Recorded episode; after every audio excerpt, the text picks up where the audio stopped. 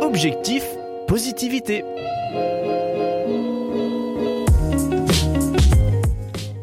Prendre une décision est si évident que cela Eh bien, pas toujours. Charles Pépin, conscient des difficultés que l'on peut rencontrer, nous donne des clés essentielles sur l'art de décider dans son livre La confiance en soi, une philosophie.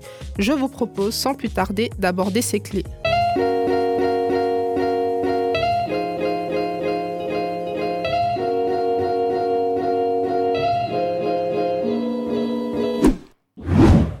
Clé 1. Décider, ce n'est pas choisir.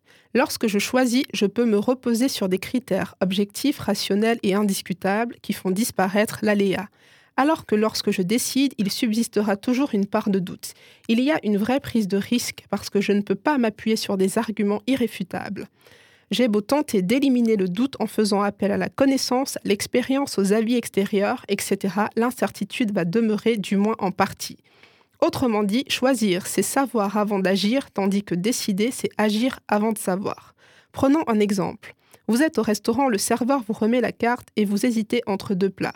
Pour vous positionner, vous demandez à connaître la composition de chaque plat et apprenez que dans l'un, il y a un ingrédient que vous ne supportez pas. Eh bien, dans ce cas de figure, la solution est vite trouvée. Vous vous reposez sur la connaissance de la composition des plats pour choisir. Il ne s'agit donc pas d'une décision, mais bien d'un choix.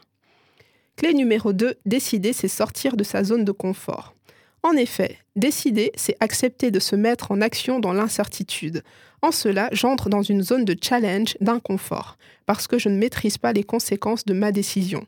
Je prends pour le coup le risque de devoir assumer des effets imprévisibles. Un autre exemple, vous ne vous épanouissez plus dans votre travail. Vous avez un projet de changement d'activité qui vous tient à cœur, mais plusieurs éléments produisent le doute en vous. D'une part, vous entretenez de belles relations avec vos collègues.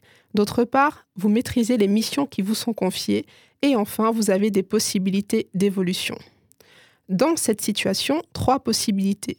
Soit vous différez la prise de décision, on verra ça plus tard, statu quo.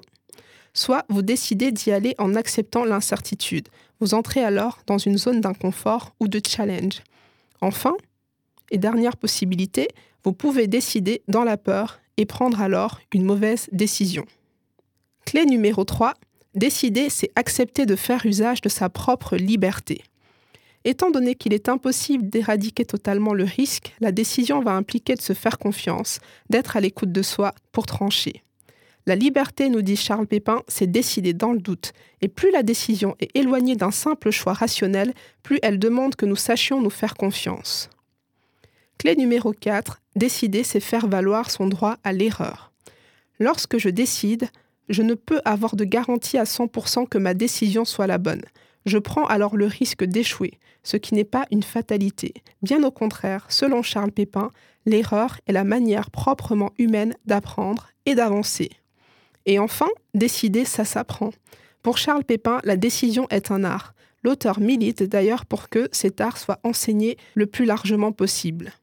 Il nous invite également à nous entraîner à la prise de décision pour les petites choses du quotidien, ce afin de se préparer à la prise de grandes décisions, plus risquées.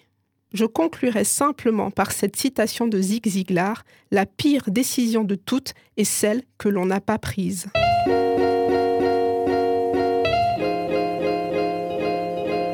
Objectif positivité vous a été présenté par Francine.